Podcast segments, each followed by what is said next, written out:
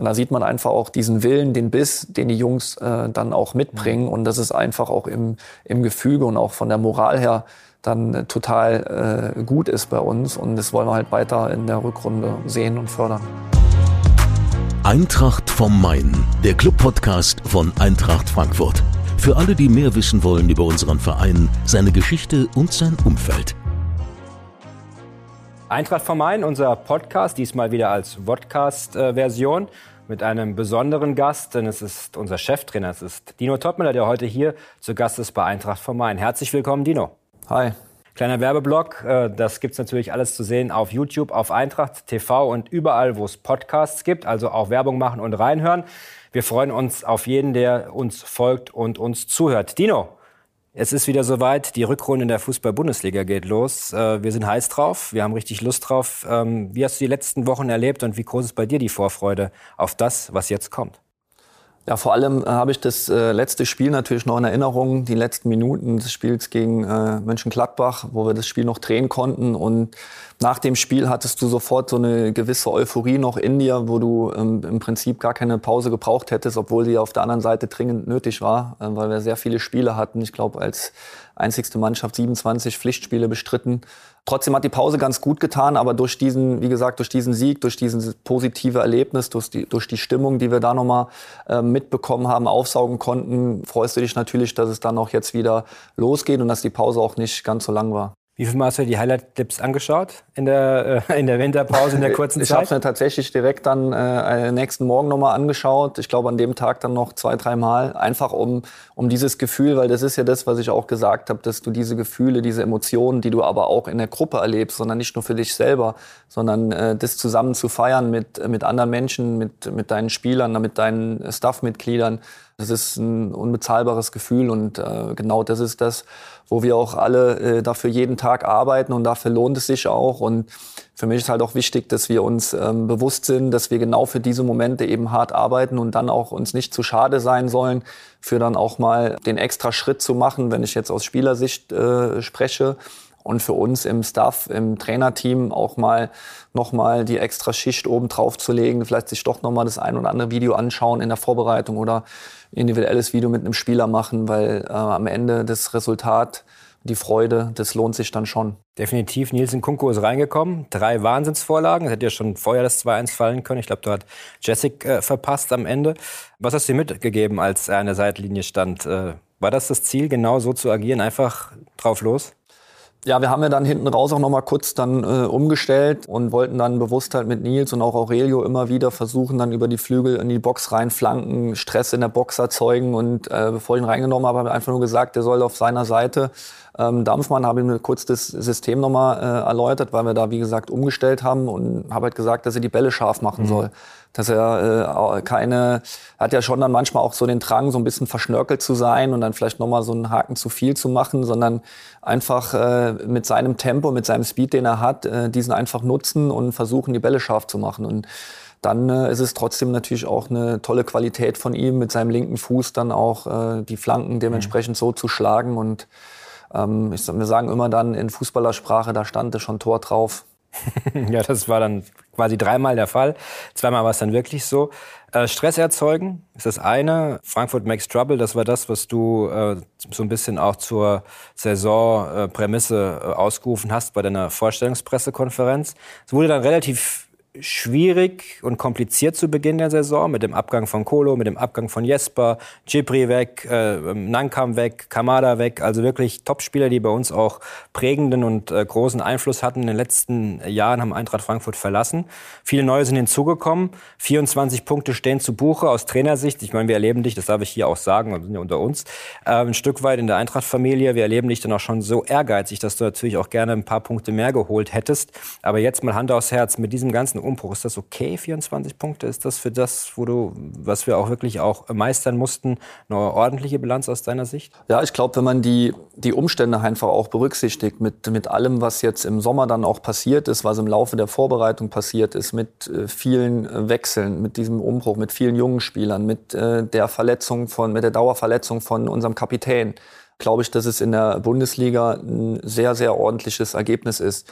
Für mich ist halt schon wichtig, dass man die Dinge auch noch mal ein bisschen differenzierter sieht. So die aus sportlicher Sicht die Ergebnisse ist es okay, aber natürlich für uns auch ein Stück weit ausbaufähig aus sportlicher Sicht die Entwicklung von, von der Mannschaft, aber auch von Einzelspielern, finde ich tatsächlich herausragend gut.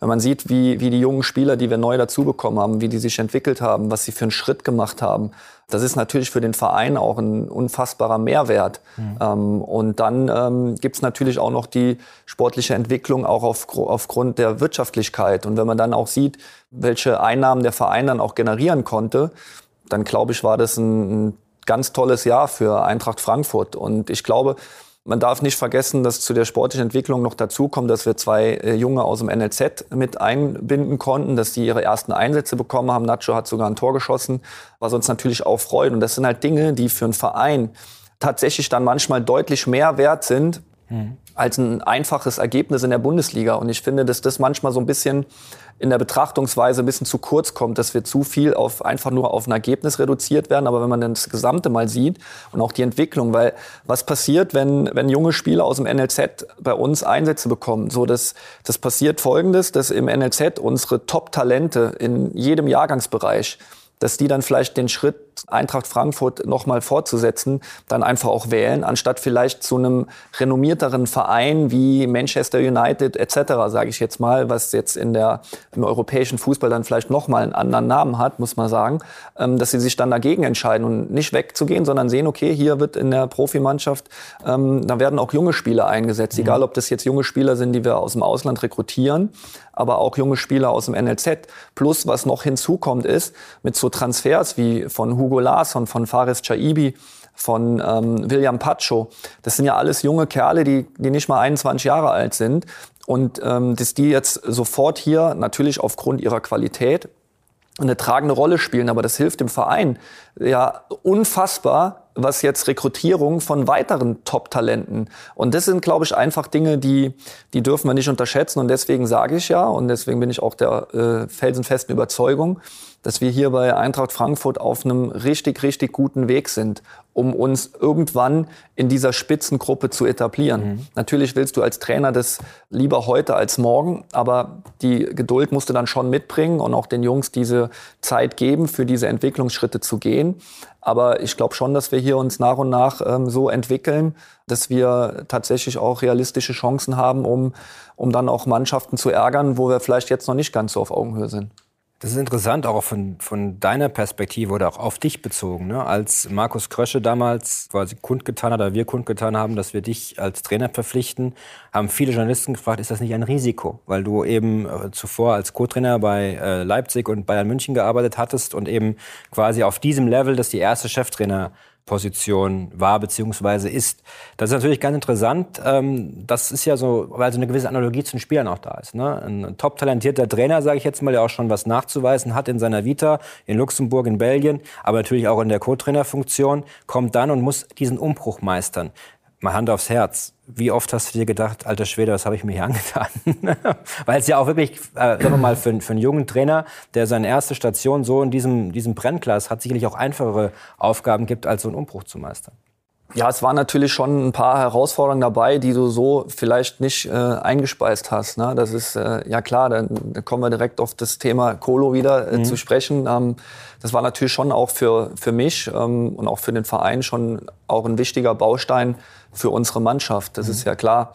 Aber ja, also ich habe die Herausforderung von Anfang an angenommen. Natürlich war das gerade in dem Moment, nach, an diesem Tag oder in der Tag danach, warst du schon natürlich ein Stück weit auch ehrlicherweise auch niedergeschlagen, weil äh, im Prinzip äh, mit, mit ihm alleine, glaube ich, über 40 Scorerpunkte einfach wegbrechen. Und ähm, wir hätten uns schon zugetraut, dass er in seiner Entwicklung auch nochmal einen nächsten Schritt macht und dann vorgestellt nur, Kolo noch einen Tick mehr in seinem Potenzial rausbekommen, ähm, was er dann für uns jetzt für einen Mehrwert gehabt hätte. Aber das ist halt alles hypothetisch. Er war dann irgendwann nicht mehr da und damit äh, mussten wir dann halt auch alle umgehen. Und da musst du natürlich als Trainer, ähm, als, als einer der Ersten dann auch vorne weggehen und sagen, so, okay, die Herausforderung ist da, die nehmen wir an und jetzt äh, gilt es halt äh, trotzdem nach vorne zu schauen und zu überlegen.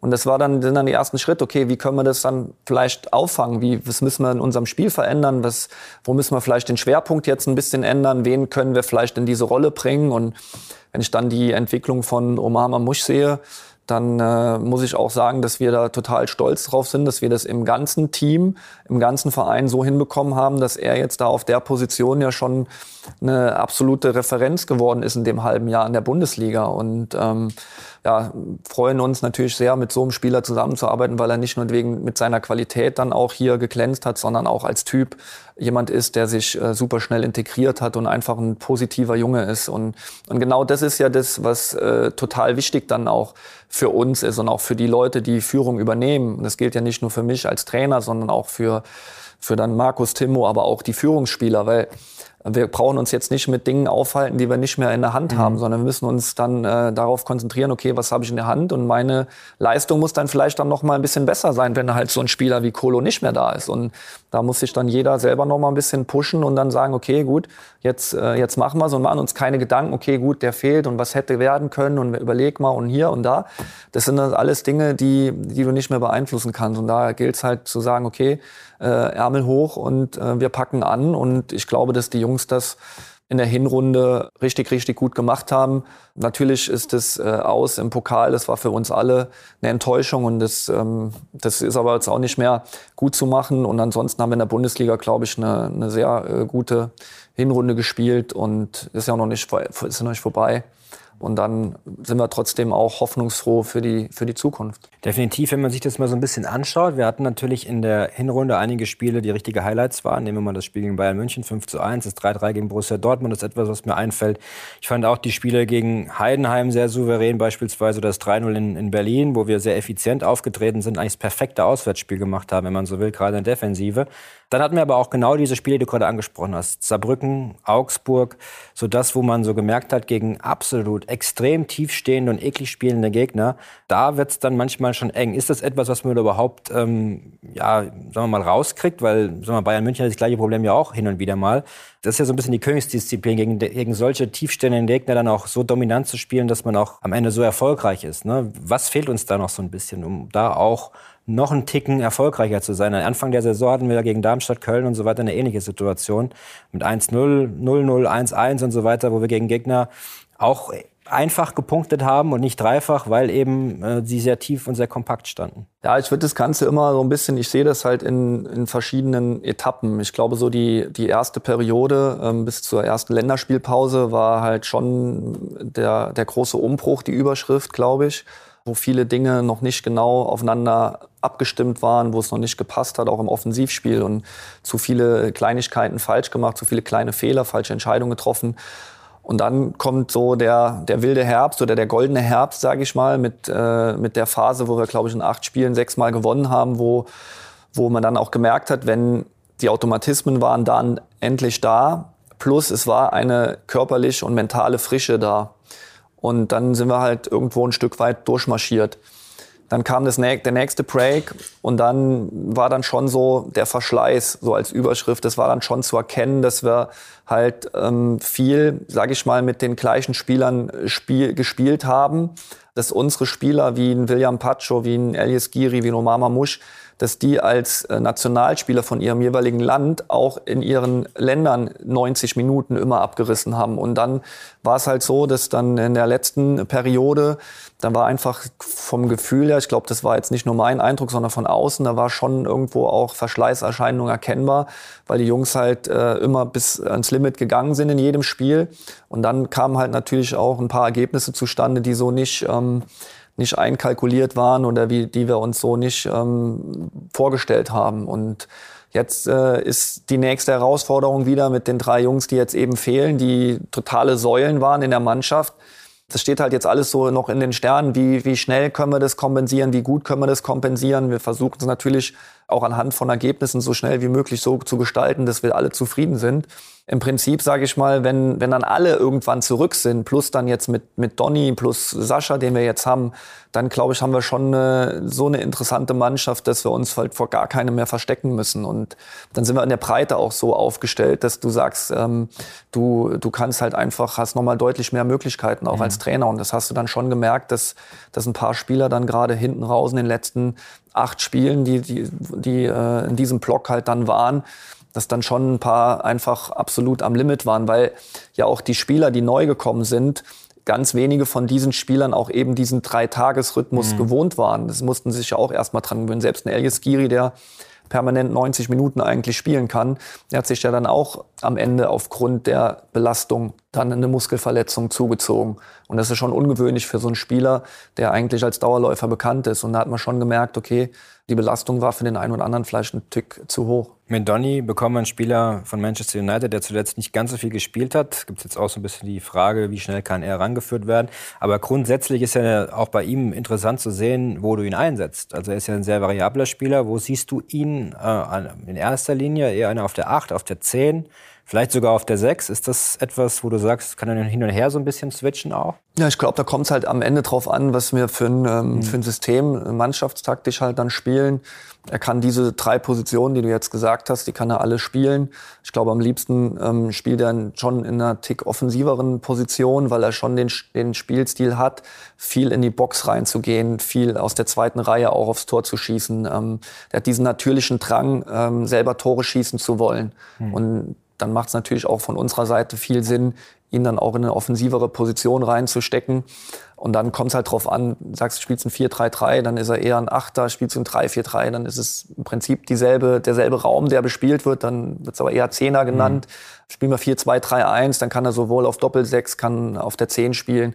Also der ist ja schon sehr variabel und was halt für uns halt äh, ein Mehrwert ist, ist halt einfach diese Spielintelligenz, die er halt mitbringt auf höchstem Level. Das hat er ja auch äh, nachgewiesen. England war vielleicht dann am Ende nicht die, die glücklichste Entscheidung, sage ich mal, für die Art und Weise, wie er Fußball spielt. Mhm. Und deswegen habe ich da sehr große Hoffnung, dass er hier auch wieder zu alter Stärke zurückfinden kann. Weil Donny, so wie ich ihn jetzt eingeschätzt habe oder einschätzen würde, in den kurzen Tagen, wo wir zusammen sind, ist schon ein Spieler, der auch diese absolute Rückendeckung vom Trainer braucht, mhm. um dann seine Topleistung bringen zu können. Und er kriegt hier äh, maximale Unterstützung von allen.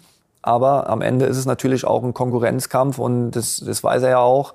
Ähm, dem muss er sich stellen und trotzdem hoffen wir uns äh, sehr, sehr viel von ihm, was äh, gerade unsere Ballsicherheit in den Angriffen und auch äh, unsere Torgefahr betrifft. Sascha, man wurde ja schon viel auch auf Pressekonferenzen zuletzt gesagt, vor dem Spiel gegen Leipzig auch unter anderem, was man von ihm erwartet als äh, großgewachsener äh, Stürmer. Aber spielen wir das mal so ein bisschen weiter, so ein bisschen in die Zukunft.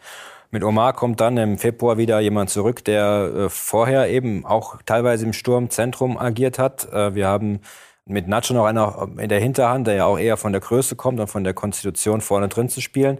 Was ist denn so ein bisschen das Lieblingssystem oder das System, wo du glaubst, wie wir in der Rückrunde bestmöglichst äh, oder im besten Fall auftreten werden? Oder sagst du, wir müssen diese Flexibilität ein Stück weit beibehalten? Nur ein Satz dazu noch.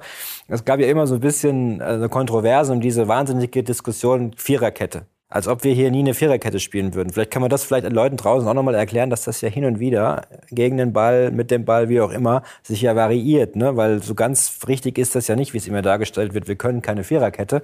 Aber darauf mal so ein bisschen bezogen taktisch. Was, was verändert sich mit Donny und mit, mit den Neuzugängen, auch mit, mal mit dem kompletten Kader gesehen, in unserem Spiel? Welche Möglichkeiten hast du mehr? Ja, es ist natürlich so, dass du ähm, als Trainer immer ein Stück weit flexibel sein musst, um dann am Ende, wo du sagst, okay, du willst dann die elf formstärksten Spieler, wenn der Torwart in dem Sinne jetzt ausklammert, weil mhm. der aufs Spielsystem jetzt keinen so großen Einfluss hat, dann die zehn Spieler auf den Platz zu bringen, die vielleicht am besten miteinander harmonieren, die auch die beste Form haben dann haben wir natürlich jetzt mit Sascha jemanden dazu bekommen. Und wenn Omar dann irgendwann zurückkommt und wir haben jetzt äh, viel in der Hinrunde, ähm, gerade äh, ab dem Zeitpunkt, ab dem goldenen Herbst, viel mit einer äh, einem 4-3-3 gespielt, ähm, dass die Jungs auch sehr, sehr gut umgesetzt haben. Was das Offensivspiel betrifft, ähm, war es top. Da muss man schauen, wie Omar sich dann am Flügel zurechtfindet, wenn wir in dem System bleiben. Ich bin aber auch offen dafür, ein System dann mit zwei Spitzen zu spielen. Wenn wir jetzt, wie gesagt, Omar haben wir jetzt so gut, sage ich mal, in diese Position ähm, hinbekommen als, als Spitze. Er hat, glaube ich, auch Gefallen dran gefunden, noch mehr Tore zu schießen. Ähm, von daher sind wir auch offen für ein 3-5-2, für ein 4-Triple-2. Ähm, das, das hängt immer so ein bisschen davon ab, ähm, in welcher Form dann die Jungs sind. Und das nächste ist Viererkette, Dreierkette. Es geht immer drum, wie wollen wir den Gegner anlaufen, wie viele Spieler brauchen wir für, für ins Pressing zu gehen und welche Räume müssen wir schon abdecken. Dann dahinter, wir haben jetzt gegen ähm, Bayern München, gegen wahrscheinlich die, die beste Mannschaft, gegen die, äh, die beste Offensivreihe, haben wir jetzt ein überragendes Spiel gemacht in der Viererkette. Mhm. Ähm, deswegen glaube ich, so diese Diskussion, die ist dann schon ein bisschen mehr so, die außen geführt wird, so ein Stück weit vielleicht ein bisschen populistischer die Jungs, die haben das von Anfang an gut angenommen. Wir haben relativ am Anfang schon aus einer Viererkette. Ich glaube, im ersten Pokalspiel, ich meine, klar, da war der Gegner jetzt vielleicht nicht äh, in der Güteklasse unterwegs, wie wir es normalerweise kennen. Ähm, da haben wir auch aus einer Viererkette verteidigt und in der ersten Halbzeit aus einer Dreierkette aufgebaut. Mhm. Und da machen wir schon immer eine Differenzierung. Wir sagen, okay, wie wollen wir verteidigen und aus welchem System wollen wir angreifen? Und dann gibt's die Frage, okay, aus welchem, wenn du aus dem System ähm, angreifen willst, können wir da vielleicht aber auch aus dem System verteidigen, damit du nicht zu viele äh, Umstellungen hast. Dann geben wir jetzt mal ein Beispiel, sagen wir mal, wir spielen einen Torwartabstoß aus einem 4-3-3, wollen aber im Spielaufbau, wenn der Gegner keinen Druck macht, eher aus dem 3-4-3 dann überlegen wir schon, okay, können wir vielleicht auch dann aus dem Spiel raus ein 4-3-3 spielen, damit es nicht zu viel, mhm. weil die Spieler dann schon mit sehr vielen Grundordnungen konfrontiert werden. Heißt Torwartabstoß, der eigene Torwartabstoß sage ich jetzt mal einfach nur ein Beispiel, 4-3-3, aber gegen den Midblock wollen wir aus dem 3-4-3 spielen. Dann Torwartabschluss zustellen, machen wir aus einem 4-2-2-2, äh, aber verteidigen tun wir aus dem 5-2-3. Das hast du in vier verschiedenen Spielphasen, vier verschiedene Systeme. Mhm. Wir versuchen das dann schon irgendwo so zu vereinfachen, dass wir sagen, okay, wir wollen jetzt nicht in jeder äh, Spielsituation ein anderes System haben. Und deswegen ähm, legen wir uns dann nachher fest, ob wir dann sagen, okay, Viererkette oder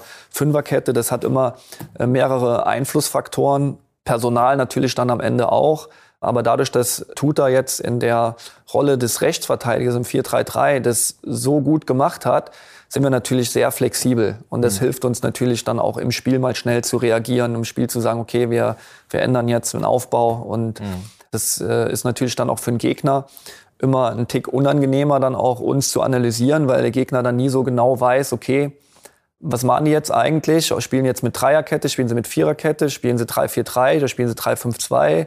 Und diese Variabilität, die hilft uns nicht nur auf dem Platz, die hilft uns aber auch dann im nächsten Spiel, weil der Gegner sich einfach dann nicht ganz so gut ähm, auf uns einstellen kann.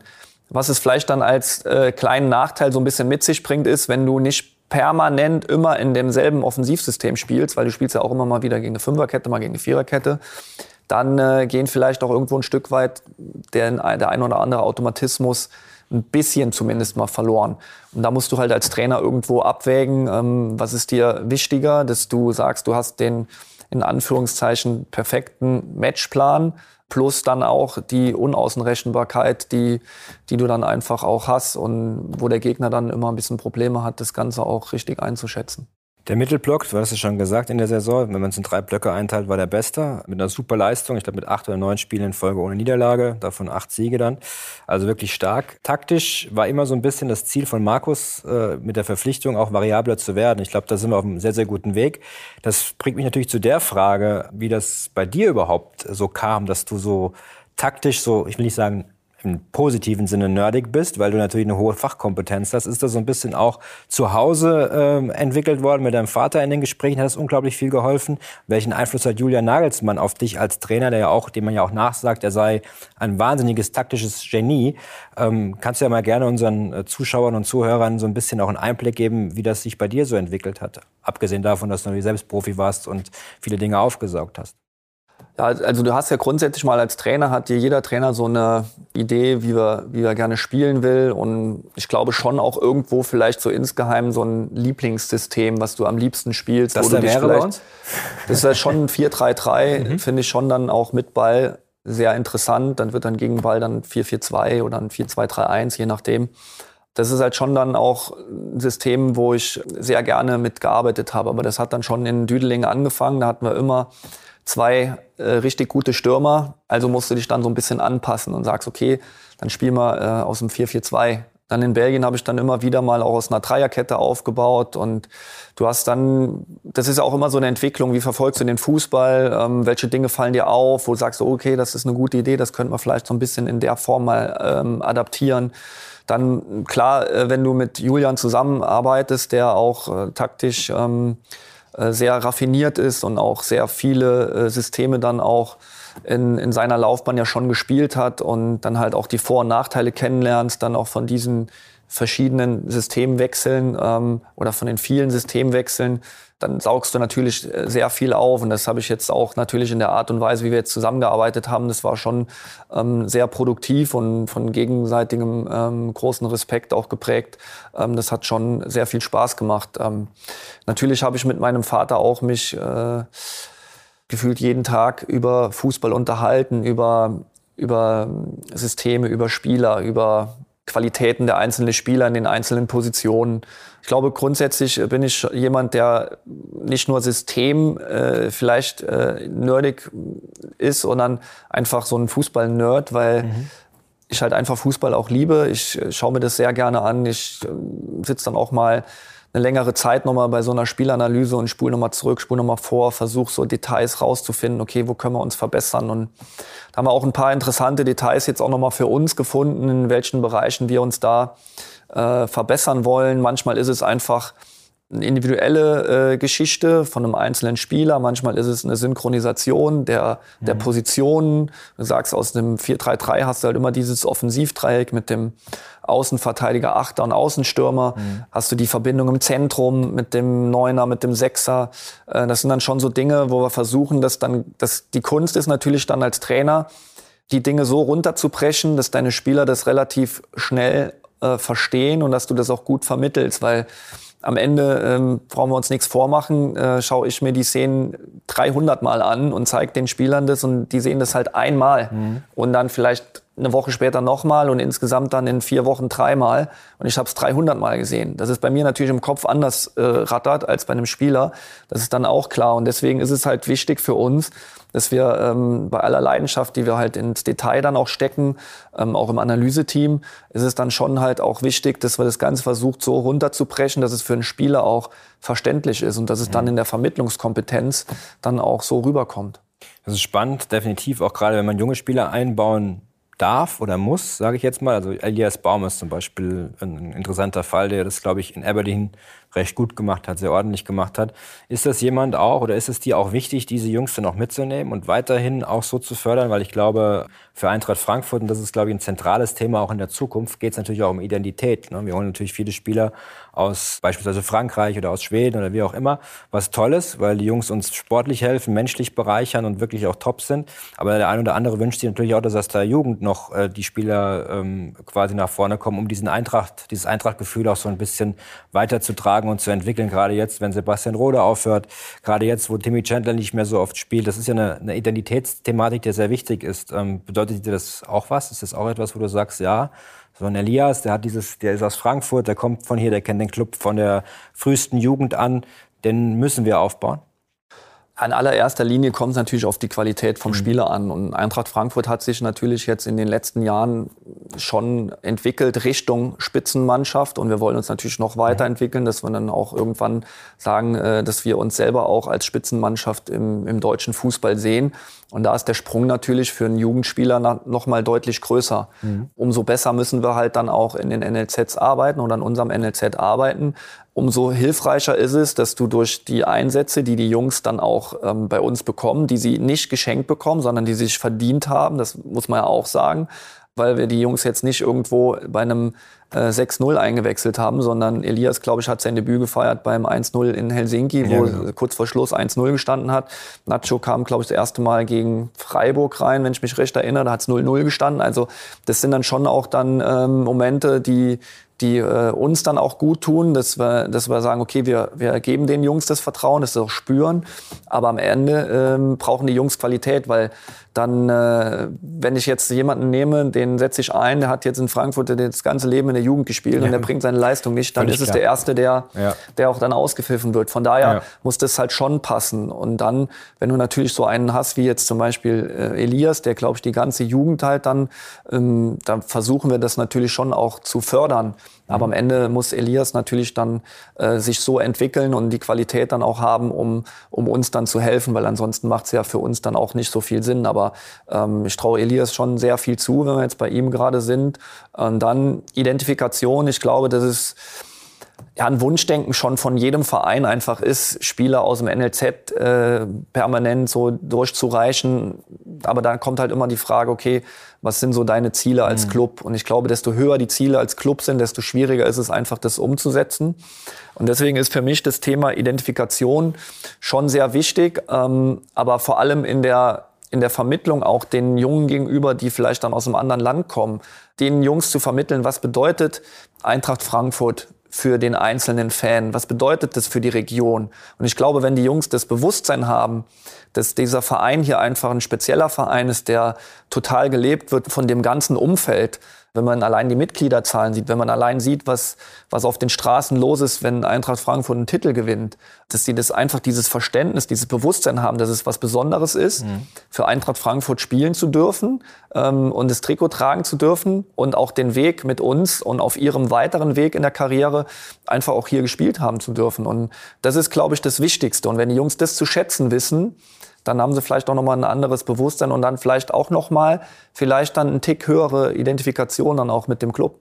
Im Kicker hast du gesagt, es hätte nur zwei Clubs gegeben, die für dich in Frage gekommen wären in Deutschland. Ich will den zweiten, eigentlich würde ich gerne mal wissen, was der zweite eigentlich ist. Aber einer davon ist Eintracht Frankfurt. Den zweiten, das kannst du gleich machen, wenn du magst. Aber die Frage, warum Eintracht Frankfurt, ist ja klar. Du hast es als Kind hier erlebt in den 90ern, äh, als dein Vater hier Trainer war. Äh, du hast hier selbst gespielt. Ähm, kommen wir auch nachher nochmal dazu. Die zwei Tore in Oberhausen habe ich sehr stark bejubelt, in damals in der Kanalkurve. Es war ein, ein, ein Wahnsinnsspiel. Pavel Krischalowitsch hat noch einen Riesen vergeben. Das war damals, muss man wissen, ging es um jedes Tor. Ich glaube, du hast das leere Tor nicht getroffen. Den habe ich auch rübergespielt ja. und dann habe ich reingemacht. Und dann habe ich einen Anschiss bekommen von meinem Vater, wieso ich den nicht selber reingeschossen habe. Wäre in dem Fall die bessere Wahl gewesen. Das 3-0 in Oberhausen wäre Gold gewesen. Wir erinnern uns, dann hätten wir uns den ganzen Stress mit Alex Schur sparen können am letzten äh, Spieltag. Aber das sind die Dinge natürlich, die prägen. Ne? Also das ist auch der Grund, warum du so eine hohe und so eine starke Identifikation mit Eintracht Frankfurt hast. Weil man muss auch ehrlicherweise sagen, in einer Hospitation haben wir es erstmal miteinander zu tun. Das war damals unter Adi Hütter, meine genau. ich, äh, wo du hier reingeschaut hast und hast damals schon gesagt, geiler Club. Und da war das Gebäude noch nicht so, wie es jetzt ist, die Bedingungen noch nicht so, äh, wie sie jetzt sind. Und ähm, ja, das hat geprägt, ne, die Vergangenheit. Ja, total. Das war ja, wie ich das schon gesagt habe, die erste Station von meinem Vater in der Bundesliga. Dann war es in meiner Teenagerzeit. Und wenn du dann halt das Ganze so miterlebst mit den ganzen Top-Spielern, die einfach dann auch hier waren ähm, und da auch noch hautnah dabei sein kannst, ähm, mal beim Training oder dann nach dem Spiel im VIP-Raum, äh, wenn du dann mal ein Jeboa vorbeischneit oder auch ein Maurizio Gaudino, das sind dann schon Wahnsinnsmomente. In Uwe Bein, ich brauche jetzt nicht nochmal alle aufzählen, nee, die ganzen Top-Leute, die einfach hier waren. Und dann bin ich im Stadion gewesen bei vielen Spielen. Ich war beim allerersten Spiel in Gladbach im Stadion, habe das 4-0 mitbejubelt, habe die Heimspiele gesehen und es war halt insgesamt schon eine tolle Zeit äh, für mich auch, ähm, die Dinge dann so miterleben zu dürfen weil Eintracht Frankfurt ja damals auch ein absoluter Titelcontender einfach war äh, zu dieser Zeit. Und das hat total geprägt. Und der andere Verein, äh, um es kurz zu machen, wäre jetzt Leverkusen gewesen, mhm. weil, weil da habe ich auch ähm, gefühlt jedes Spiel im Stadion gesessen, weil das war, glaube ich, die erfolgreichste Zeit äh, von meinem Vater äh, in, im, im Profifußball als Trainer.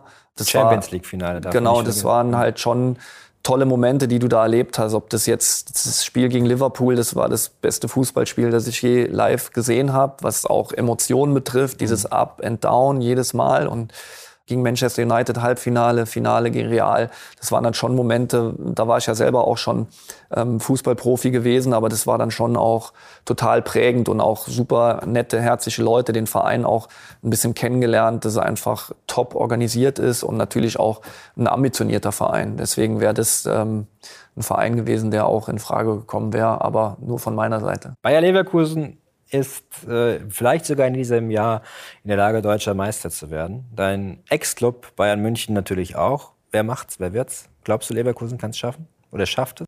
Ich glaube, sich jetzt so festzulegen, dass er sagt, die schaffen das oder nicht, das kann man natürlich machen, aber es ist halt noch früh in mhm. der Saison. Wenn man ähm, allein nur letzte Saison sieht, da war Dortmund neun Punkte hinter Bayern. Da war ich ja auch noch in München.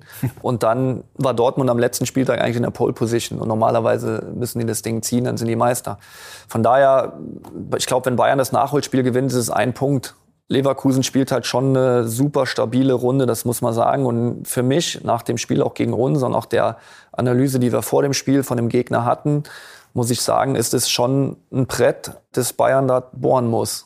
Ja, also das wird schon eine riesen Herausforderung. Plus ist äh, die Personaldecke jetzt bei Bayern auch nicht so ähm, grandios, äh, dass man sagt, okay, die können dann jetzt permanent auf Ausfälle reagieren sind ähm, nach wie vor dann auch in der Champions League äh, dabei, wo sie meiner Meinung nach auch eine Chance haben, weit zu kommen. Das zieht auch nochmal Energie, das zieht nochmal Fokus. Ja, Leverkusen ist in drei Wettbewerben noch dabei, aber ja, also das wird auf jeden Fall äh, spannend bis zum Schluss. Und wenn Leverkusen jetzt in der Rückrunde nicht irgendwie eine Schwächephase hat, wo sie vielleicht dann drei, vier Spiele hintereinander mal nicht gewinnen, dann, ähm, dann traue ich denen schon zu, dass sie bis ganz zum Schluss oben dabei sein können. Aber ich glaube, die Transfers, ähm, die Bayern jetzt vielleicht auch im Winter tätigen wird, dass sie da nochmal dann breiter aufgestellt sind. Ähm, in der Spitze sich zu verbessern wird schwierig, aber in der Breite werden sie sich mit Sicherheit verbessern dann äh, traue ich den Bayern auch zu, dass sie das Ding dann nochmal machen. Bayern hat einen Vorteil, am drittletzten Spieltag kommt Bayer Leverkusen zu uns. Äh, gibt einfachere Aufgaben kurz vor Saisonende. Ähm, so ist es. Was man vielleicht noch dazu sagen muss zu Bayer Leverkusen, zu unserem Spiel in Leverkusen, die erste Halbzeit war das mit unsere beste Verteidigungsleistung, äh, die wir dort äh, vollbracht haben. Weil ich glaube, Leverkusen hatte ein oder zwei Chancen. Das Tor, muss man sagen, individueller Fehler, in dem Fall von Kevin ausnahmsweise mal, ist äh, sicherlich auch etwas, was man anders verteidigen kann. Aber ansonsten war das schon sehr kompakt gegen diese, ich muss wirklich sagen, Wahnsinnstruppe da in der Offensive. Das war tatsächlich, was defensive Stabilität und auch Disziplin im Spiel gegen den Ball von allen Spielern, nicht nur von den Defensivspielern, weil ähm, wenn man defensiv gut ist, dann wird es ja sehr oft dann in Anführungszeichen nur auf die Defensive reduziert. Umgekehrt ist es eigentlich genauso. Wenn es offensiv gut ist, wird es auf die Offensivspieler reduziert, was nicht ganz immer so stimmt, sondern mhm. es ist ja schon eine, eine Frage des Kollektivs. Das war dann kollektiv schon eine Top-Leistung, muss man sagen. Ähm, ich glaube, Leverkusen hat, das war der einzigste Torschuss, das war ein Tor und der zweite, das war eine Standardsituation, der direkte Freistoß dann von Grimaldo. Wenn du so eine Mannschaft dann auf ähm, einem Torschuss reduzieren kannst in der Halbzeit, dann spricht es schon auch für die, für die Jungs. Und wir haben ja da auch in dem Spiel ein bisschen ersatzgeschwächt gespielt, sage ich mal. Ne? Dann Fares, der als Spieler zurückgekommen ist aus einer Krankheit, der vielleicht gar nicht so richtig fit war, den wir da irgendwo reingejagen mussten. Ähm, Omar hat gefehlt durch seine Gelbsperre. Der Schlüssel ist dann, wenn du dann solche Spiele gegen so Gegner dann auch positiv gestalten willst. Und da war man im Umkehrschluss halt wieder nicht so gut, dass wenn wir den Ball gewonnen haben, dass wir dann zu leicht und zu schnell wieder verloren haben.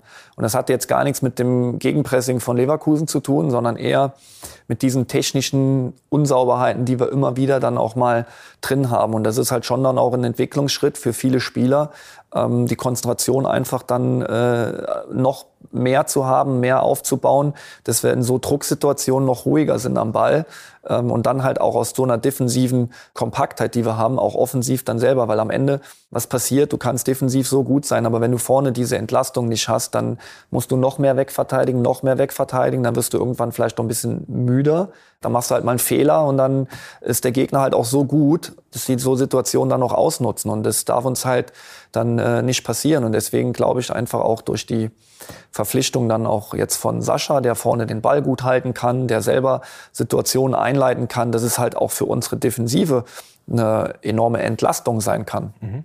Dino, wir kommen zu unseren Eagles 11. Elf schnelle Fragen mit Bitte um Antwort.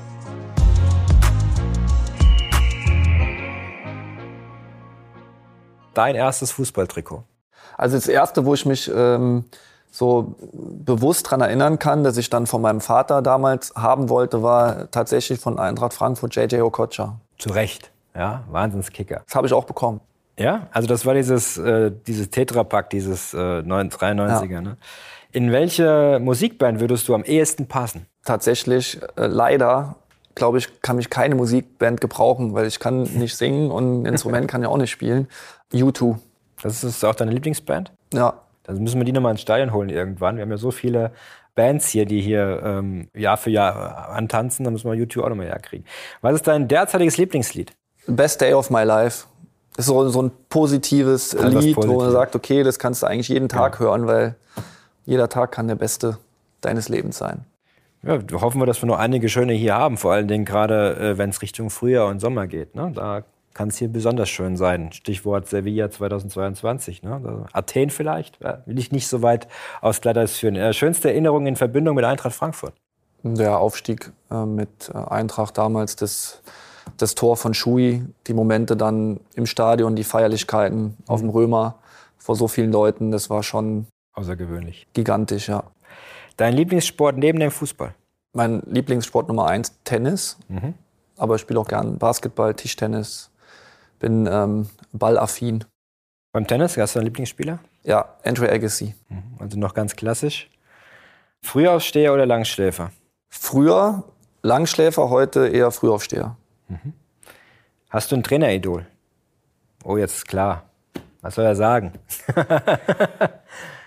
Also es gibt viele verschiedene äh, Arten eines Trainers, die ich mag. Ähm, ich hatte es, glaube ich, mal in den ersten Interviews gesagt, dass José Mourinho ein Trainer ist, der mir gut gefallen hat in Bezug Verhältnis Trainer-Mannschaft. Du hast schon so den Eindruck, weil jeder Spieler, den er bis jetzt trainiert hat, redet positiv gefühlt über ihn. Du hast auch das Gefühl, dass jeder Spieler für ihn durchs Feuer geht. Und es war schon dann auch so für mich äh, eine Art Vorbild, wo ich sage, okay, wie, wie kriegt er sowas hin? Dass ein Samuel Eto'o in einem Champions League, äh, glaube ich, Halbfinale war es, als äh, in den letzten zehn Minuten als stolzer Afrikaner, als einer der besten Stürmer überhaupt Rechtsverteidiger spielt. Das musst du erst mal schaffen. Und da brauchst du einfach diese Verbindung zu deiner Mannschaft. Und das ist schon dann, glaube ich, jemand ähm, als Persönlichkeit, den ich ganz gerne mal kennenlernen würde. Der aber auch sehr viel ne, mit seiner Art, äh, gerade in Pressekonferenzen, äh, sich so vor die Mannschaft gestellt hat, dass er quasi alles absorbiert. Das ist auch nicht ganz einfach, ne, als Trainer das so zu machen. Ne? Ja, der hat auch ein paar äh, Dinge dann auch in den letzten Jahren gemacht, die ich dann auch nicht ganz so cool fand, muss man auch sagen. Aber grundsätzlich ging es mir jetzt bei dem Namen Ja. drum, Verhältnis Trainer-Mannschaft. Also, das, was ich gerade ansprechen wollte, war, Andreas Köpke gilt als dein äh, Idol der Jugend. Stimmt das? Ja. Torwart. Wie kam's? Ich war damals äh, als, als junger Kerl, habe ich ja immer bei Bundesligaspielen das Radio geholt und das war dann noch so groß, das Radio. Habe das dann äh, samstags mittags um halb vier dahingestellt, mich daneben gesetzt und habe dann anderthalb Stunden dann im Radio, ähm, ich glaube, weiß gar nicht, was für ein Sender war, aber auf jeden Fall die Bundesliga-Konferenz dann im Radio gehört und dann kam immer wieder Köpke, Köpke und dann bin ich irgendwann raus und dann habe ich selber gegen die Wand geschossen, habe den Ball gehalten und habe dann selber so gesagt und Andi Köpke, ich war dann so ein kleiner Radiomoderator auch, neben dem noch äh, Spieler und ähm, und dann, ja, der spielt in Nürnberg und dann war es dann irgendwann so in dem Bereich dann mein Lieblingsverein, weil Andi Köpke da gespielt hat. Und so, das ist die, die Erklärung. Wohin ist Andi Köpke dann gewechselt? Natürlich zu Eintracht Frankfurt. Leider mit einem Abstieg 96, aber damals auch in Idolien meiner Jugend, weil äh, Köpke damals natürlich auch in 96 die Europameisterschaft geprägt hat mit seinem Torwartspiel. Starker Keeper. Ein Reiseziel, welches du unbedingt noch bereisen möchtest? Wo ich unbedingt noch hin möchte, ist äh, Südafrika und Australien. Also Australien gepaart mit, Ozean, äh, mit äh, Neuseeland. Also hast du keine Angst vor giftigen Tieren? Nee, Gut. Dein Berufswunsch als Kind? Fußballspieler. Immer, genau. Ja. Also, was wäre Plan B gewesen?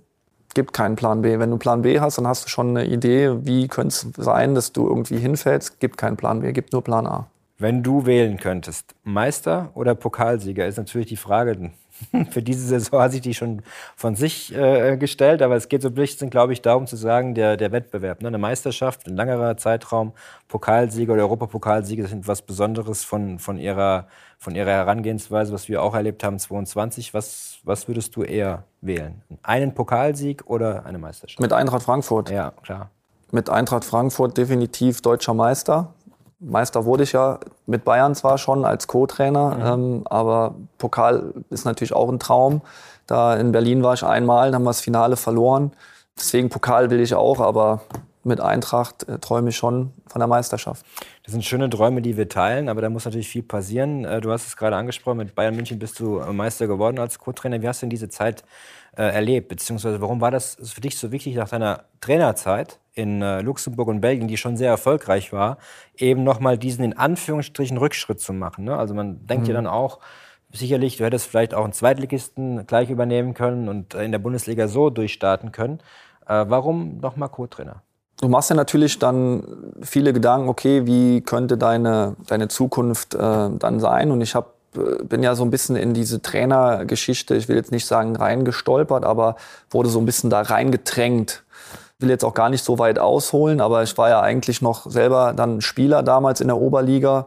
Ähm, und dann hat der Trainer aufgehört aus Altersgründen und äh, hat gesagt, er kann das nicht mehr und es ist ihm auch zu weit zu fahren. Er hatte immer eine Anreise von anderthalb Stunden zum Training und Mannschaft war auch nicht ganz so erfolgreich. Und äh, dann, dann hat er gesagt, du musst das jetzt machen.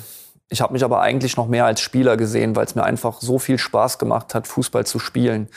Dann kam der Verein halt auch mit dem Wunsch drauf auf mich zu, dass ich das machen soll. Und Erwin Pradasch war dann auch in dem Verein und da haben wir uns da auch so in der Form und der Art und Weise auch kennengelernt, was Zusammenarbeit betrifft. Und dann, dann habe ich gesagt, okay, gut, ich mache das. Und dann ist es ja so, von heute auf morgen ist dann diese gewisse Leichtigkeit, die du als Spieler hast, weil als Spieler hast du natürlich auch eine gewisse Verantwortung auf dem Platz, aber als Trainer hast du noch eine ganz andere Verantwortung. Und dann wurde ich schon so ein bisschen da, äh, da reingedrückt und ähm, musste mir im Prinzip, sage ich mal, alles so ein bisschen selber beibringen. Und ich habe mir dann eigentlich schon immer mal gewünscht, so irgendwo mal jemandem über die Schulter schauen zu können, ähm, wie macht der es eigentlich und wie, wie macht der es, was hat der für Ansichten, wie, wie wird da gearbeitet im Detail und wo kannst du vielleicht noch mal so ein paar Dinge mitnehmen. Und dann habe ich ja, dann nachdem ich da in der Oberliga angefangen habe, habe ich ja acht Jahre als Cheftrainer gearbeitet und das war auch, äh, glaube ich, relativ erfolgreich und hat mir auch total viel Spaß gemacht. Dann habe ich den Fußballlehrer gemacht.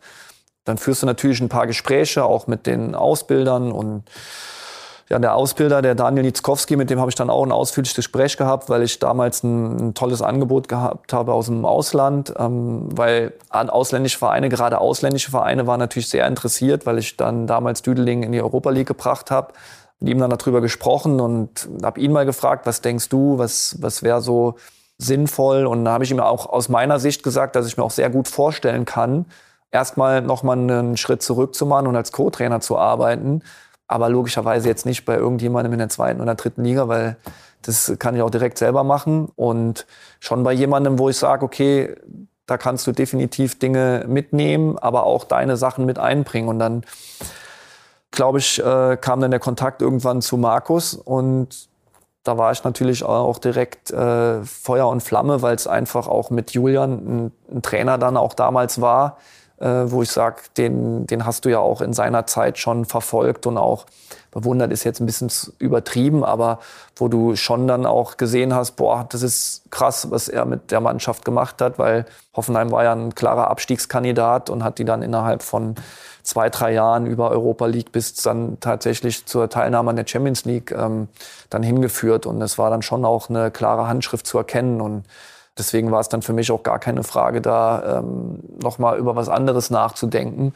Ähm, und habe die Zeit auch mit Julian und seinem Trainerteam ähm, und auch da mit Markus, das war dann nur ein Jahr mit ihm, ähm, sehr genossen, konnte da so viele Dinge für mich einfach mitnehmen und es ist auch nochmal ein anderes Arbeiten. Du hast nochmal einen anderen Blickwinkel auf die Dinge, ähm, hast vielleicht nochmal ein bisschen mehr Zeit, dich auch mit verschiedenen Abteilungen, so die Verbindungen zwischen Physios und Athletik, zwischen Athletik und äh, Fußball, ähm, da einfach auch nochmal äh, mehr Gespräche führen können. Weil als Cheftrainer hast du da nicht ganz so viel Zeit für, weil du da schon viel mit mannschaftstaktischen Dingen, Analyse und Einzelgespräch mit den Spielern und als Co-Trainer hast du schon immer mal wieder auch die Momente in, in, in Sitzungen auch mit den anderen Bereichen noch enger ähm, connected zu sein. Und ja, und das waren natürlich auch zwei Vereine, die in den drei Jahren, wo ich jetzt da war, jedes Jahr äh, Champions League mit, mit Leipzig ja sogar einmal bis ins Halbfinale ähm, mit Bayern damals leider nur bis ins Viertelfinale, aber trotzdem auf höchstem Level. Dann auch zu sehen, wie sind da die Abläufe bei, bei Spitzenvereinen, wie ist der Umgang mit Spitzenspielern, weil das war ja dann auch nochmal ein, ein Riesenunterschied von Leipzig dann zu Bayern, weil in Leipzig waren schon die Spieler alle richtig, richtig gut. Das waren aufstrebende Spieler, wie man jetzt auch sieht mit dem Kunku oder mit Guardiol, die jetzt beide in der Premier League spielen Aber bei Bayern spielen halt dann nochmal gefühlt alles Weltstars, mhm. wie Lewandowski, Müller, Neuer, ähm, Kimmich und wie sie alle heißen. Das sind natürlich nochmal eigene Marken. Das hat mir auch sehr viel gegeben, mit den Spielern dann auch in der täglichen Zusammenarbeit. Da hast du ja auch ein Gefühl dafür, wie, wie respektieren die Jungs dich, wie gehst du mit denen um, was hast du für einen Zugriff auch auf diese Spieler, wie gehst du vielleicht mit den absoluten Topstars um, musst du mit denen vielleicht ein bisschen anders umgehen. Und das war schon äh, sehr spannend und auch mit Sicherheit hilfreich dann noch für meinen weiteren Weg. Wie ist der Kontakt noch zu den Bayern-Spielern? Sah ja nach dem 1-5 doch relativ innig noch aus. Also sauer waren sie natürlich über sich selbst wahrscheinlich. Aber das äh, sah so aus, als ob du noch einen richtig guten Draht zu denen hast. Ja, total. Also natürlich ist es auch klar, dass der Draht irgendwann, dass das mit der Zeit immer so ein bisschen weniger wird, weil einfach die Spieler haben ihre Dinge zu tun. Ich habe hier, glaube ich, noch ein paar mehr Dinge zu tun als ein Spieler. Mit Leroy habe ich ja nach dem Spiel noch äh, kurz gesprochen, den ich unheimlich mochte als Spielertyp, aber auch als Mensch.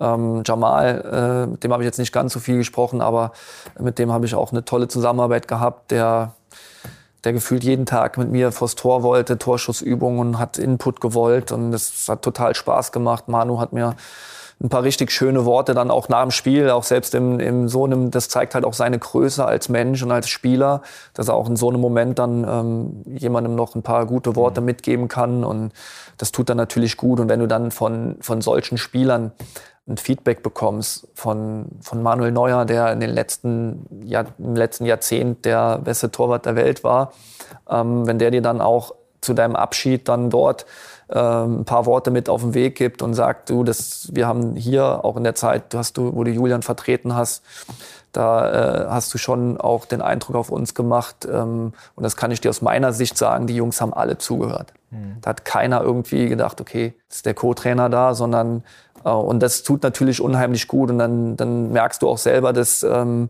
dass du viele Dinge vielleicht auch richtig gemacht hast im Umgang mit den Jungs, weil es ist halt immer ein schmaler Grad als Co-Trainer die richtigen Worte zu finden, nicht zu überpacen, gerade dann in der Zeit, wo Julian dann vielleicht durch die Corona-Erkrankung nicht da war, weil da kannst du schnell in so eine Rolle reinrutschen, so okay, jetzt nimmt er sich mal gerade ein bisschen zu wichtig. Mhm. Und das ist halt schon genau dieser schmale Grat, zu sagen, okay, du musst schon vorne weggehen, aber auch nicht jetzt dich zu sehr da irgendwo ins Rampenlicht äh, stellen. Ähm, und ja, das war eine tolle Erfahrung insgesamt mit solchen Leuten zusammenzuarbeiten. Vor allen Dingen, wenn man sagt, du hast deine ersten ähm, ja, Spiele als Cheftrainer in der Fußball-Bundesliga mit Bayern München gemacht, das ist auch besonders auf jeden Fall. Ja. ja, das war tatsächlich. Also ich wurde ja beim ersten Mal im Prinzip so ein bisschen ins kalte Wasser, hatte ich gar keine Zeit, irgendwie mir groß Gedanken drüber zu machen. Hat Julian mir morgens in äh, Lissabon ähm, bin ich wach geworden und eine Nachricht von ihm und sagt, ich kann heute auf keinen Fall, heute musst du einspringen. Und dann, ja, dann war es der normale Wahnsinn. Dann denkst du, okay, du bist jetzt hier gerade auf einem äh, Champions League Auswärtsspiel gegen einen guten Gegner, gegen Benfica Lissabon. Mhm. Und du bist nachher verantwortlich für die Performance von, von Bayern, ohne das jetzt da äh, zu sehr ähm, auf mich zu beziehen. Aber trotzdem bist du ja dann derjenige, der dann da steht. Dann rattert okay, was, wie ist die Ansprache vorm Spiel? Dann im Coaching ist es sowieso, dann kommt er natürlicherweise, aber auf, das, auf die Ansprache kannst du dich ja dann so ein bisschen vorbereiten. Und ähm, das war dann schon auch ein besonderer Moment. Bin halt froh, dass es dann auch äh, gut gegangen ist. Was war denn, wenn wir beim Thema besonderer Moment sind, was war der besonderste Moment für dich in der Hinrunde mit Eintracht Frankfurt? Waren jetzt zwei ähm, Momente dabei. Das war das Spiel gegen Bayern, klar, weil das eigentlich ein Spiel war, wo keiner mit uns gerechnet hat, wo die Jungs dann absolut an ihre Grenzen gegangen sind und ihr Potenzial auch gezeigt haben. Und klar, der Moment gegen Gladbach, das war dann schon auch, ja, es gab mehrere Momente. Auch das erste, das erste richtig, richtig gute Spiel von uns in Hoffenheim, das war dann schon so, wow, das geht. Das geht. Ja. Dortmund haben wir uns auch zugetraut, das, das Spiel zu gewinnen und waren total zuversichtlich und haben da auch eine Wahnsinns-Performance auf den Platz gelegt. Aber die zwei Highlights waren natürlich das 5-1 gegen Bayern und auch jetzt so ein Spiel. In der Nachspielzeit, glaube ich, war es jetzt erst das dritte Spiel in der Bundesliga-Geschichte, mhm. das äh, in der Nachspielzeit gedreht wurde. Und ja, das mitzuerleben, zumindest mal, wenn es in die positive Richtung geht, das war dann schon schön, ja. Was erhoffst du dir von der Mannschaft äh, jetzt gerade zum Start in die Rückrunde? Ja, was erhoffe ich mir? Ich erhoffe mir einfach, dass wir in, in jedes Spiel ähm, so reingehen mit diesem Fokus, den wir vor allem gegen Bayern hatten, ähm, aber auch in anderen Spielen. In Leverkusen war es ja auch so, zumindest dann in der ersten Halbzeit dass wir mit diesem Fokus in die Spiele reingehen, dass wir einfach eine Entwicklung sehen. Wir hatten jetzt ähm, letzte Woche dann auch eine Hinrundenanalyse gemacht, was so die Dinge waren, die wir oft angesprochen haben, die gut waren, die vielleicht nicht so gut waren, die wir verbessern wollen. Das sind natürlich dann auch Dinge, die wir äh, dann auf den Platz bringen wollen und uns auch dahingehend verbessern wollen. Jetzt mhm. ist es natürlich auch wichtig, dass wir die schnellen, so, äh, die neuen so schnell wie möglich integrieren. Aber um das Ganze äh, kurz zu halten, ähm, Fokus Intensität, gesunde Aggressivität, nun mutig mit dem Ball. Und das erwarte ich in jedem Spiel und dann werden die Ergebnisse auch kommen. Dann letzte, letzte Frage, bevor wir zu den, Fan, zu den abschließenden Fanfragen kommen.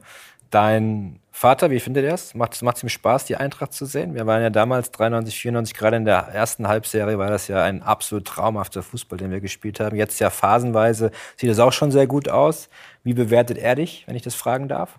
Er ist sehr zufrieden, also er kann es ja auch aus fußballerischer Sicht ganz gut einschätzen. Und er mhm. sagt halt immer, 24 Punkte, das ist top, das ist eine Top-Leistung für, für die ganzen Umstände, mhm. die einfach auch alle auf uns, äh, sage ich mal, eingeprasselt sind.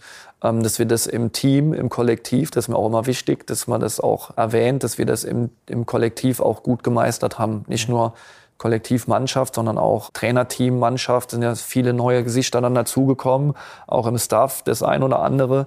Und äh, da sind wir schon äh, super gut zusammengewachsen, haben, glaube ich, ein sehr harmonisches Miteinander, fordern viel von den Spielern, fördern die Spieler aber auch viel. Und ähm, diese Einheit, glaube ich, die man einfach auch spüren kann, glaube ich, von außen, das ist auch das, was uns stark macht. Das ist auch nichts Selbstverständliches, weil ich es auch ähm, das ein oder andere Mal ein bisschen anders erlebt habe, mhm. dass gerade im, im Profibereich so eine so eine enge Vernetzung, so eine tolle Einheit, das ist schon was Besonderes und es macht natürlich dann jedem Einzelnen auch mehr Spaß. Und wenn man dann nochmal das Spiel dann äh, gegen Gladbach nochmal erwähnt, ähm, wo wir unser 27. Spiel haben und Gladbach das 19. Und wenn man sieht, in wie viel wir in dem Spiel investiert haben, ich glaube, wir haben äh, noch mal fünf Kilometer sind wir mehr gelaufen wie Gladbach. Wir haben deutlich mehr intensivere Läufe gehabt. Und das, obwohl wir acht Spiele mehr in den Knochen hatten. Und da sieht man einfach auch diesen Willen, den Biss, den die Jungs äh, dann auch mitbringen. Und das ist einfach auch im, im Gefüge und auch von der Moral her dann total äh, gut ist bei uns. Und das wollen wir halt weiter in der Rückrunde sehen und fördern. So wollen wir starten mit Wille und Biss und natürlich möglichst vielen Punkten. Die Fanfragen zum Abschluss, Dino. An Klim oder an Kilm 56, wessen Entwicklung dieser Saison in dieser Saison hat dich am meisten überrascht? Am meisten stolz bin ich tatsächlich auf die Entwicklung von Omar weil ich war ja selber auch Stürmer und ähm, konnte ihm da natürlich vielleicht auch noch mal im Detail noch mal vielleicht das ein oder andere noch mehr mitgeben, weil ich selber alles auf dieser Position erlebt habe. Ähm, und wenn ich sehe, wie er sich da entwickelt hat, dann bin ich schon total stolz drauf, wie er das dann auch umgesetzt hat. Aber wenn du fair sein willst, musst du natürlich auch ein paar andere Spieler erwähnen. Aber es war jetzt die Frage darfst nach du, darfst, einem. Du darfst, du ähm, darfst gerne, also das ist kein Problem. Hugo ist auch Wahnsinn, wie der Junge, der wurde ja auch so ein bisschen dann ins kalte Wasser geschmissen, wie er sich freigeschwommen hat, mit welcher Selbstverständlichkeit er auftritt. Oder auch ein William Pacho, mit welcher Konstanz dieser Spieler einfach auch spielt. Der ist ja auch erst 21 ja, du kannst jetzt über viele Spieler äh, viele positive Dinge sagen, aber gerade jetzt, ähm, wenn man über eine Entwicklung spricht, glaube ich, war das schon äh, am auffälligsten bei denen. Tim XRS, gut, die Frage ist eigentlich obligatorisch, denn du hast einen Frankfurt-Bezug. Handcase schon probiert? Tatsächlich noch nicht, ne. Wirklich äh, wurde noch nicht? im äh, Trainingslager mal angeboten, aber da hatte ich keine Zeit. Da steht aber noch eine, eine Einladung aus von einem Fanclub. Ja. Und der äh, werden wir auf jeden Fall nachgehen im nächsten Trainingslager im Sommer, versprochen.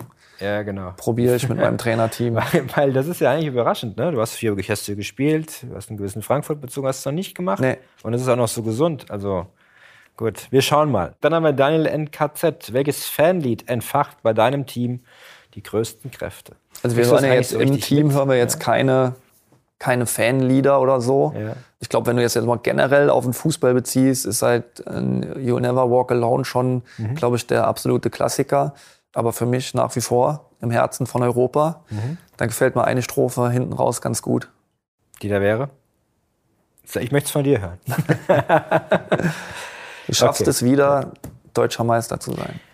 Gut, wir haben in diesem Podcast die Hürde nicht zu hoch gelegt, würde ich sagen. Dino, auch kein Druck. Es ist natürlich immer schön, Ziele zu haben. Wir wünschen uns nichts Ähnliches, als weitere Titel zu holen. Und wir nehmen das auch als Versprechen, dass du die nächsten Jahre bei Eintracht Frankfurt voller Leidenschaft und Identifikation mitarbeitest. Und selbst wenn Bayer Leverkusen anklopft, hier bist du zu Hause, ne? Hier fühle ich mich total wohl und für mich gibt es 0,0 Gründe, über was anderes nachzudenken. und wir haben noch viel vor, sehr viel vor. Das höre ich gerne. Vielen Dank fürs Zuschauen, fürs Zuhören und äh, kann nur ans Herz legen, bei uns in unsere Podcasts reinzuhören, unter anderem gerade auch aktuell Philipp Max, äh, der, wo wir was äh, abgedreht haben oder beziehungsweise aufgenommen haben. Lohnt sich sicher. Vielen Dank und ja, einen guten Start uns allen in die Rückrunde.